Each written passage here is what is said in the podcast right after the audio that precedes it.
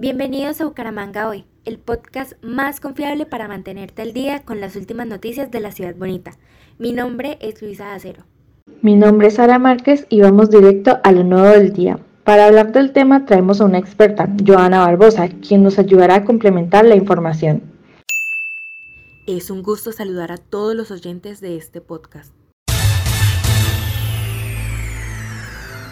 Bueno, yo creo que debemos comenzar hablando desde dónde surge el problema.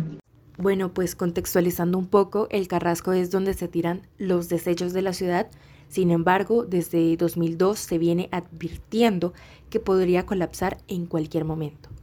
El Carrasco son básicamente montañas artificiales de basura. Varias veces ha pasado que ha sido cerrado, pero un problema lleva al otro y al final no se ha cerrado. ¿Por qué sucede esto? Pues mira, básicamente porque no hay otro sitio para la disposición final de residuos sólidos en Bucaramanga y los otros 16 municipios que utilizan el Carrasco. Incluso hay una alerta por las lluvias que se intensifican y podrían provocar deslizamientos. Sin embargo, ¿podrías hablar de qué cosas podemos hacer desde nuestras casas para disminuir el impacto del cierre del Carrasco? Claro que sí. Podemos empezar con lo más fácil.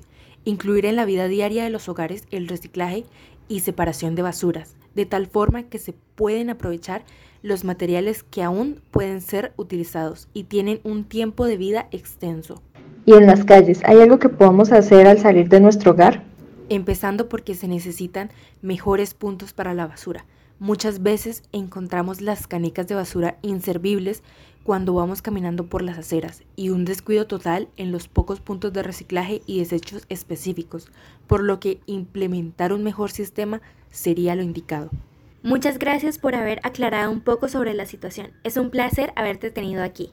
Al contrario, muchas gracias por haberme invitado. Y muchas gracias por escucharnos. Nos veremos en el siguiente capítulo del podcast. Esto fue Bucaramanga hoy.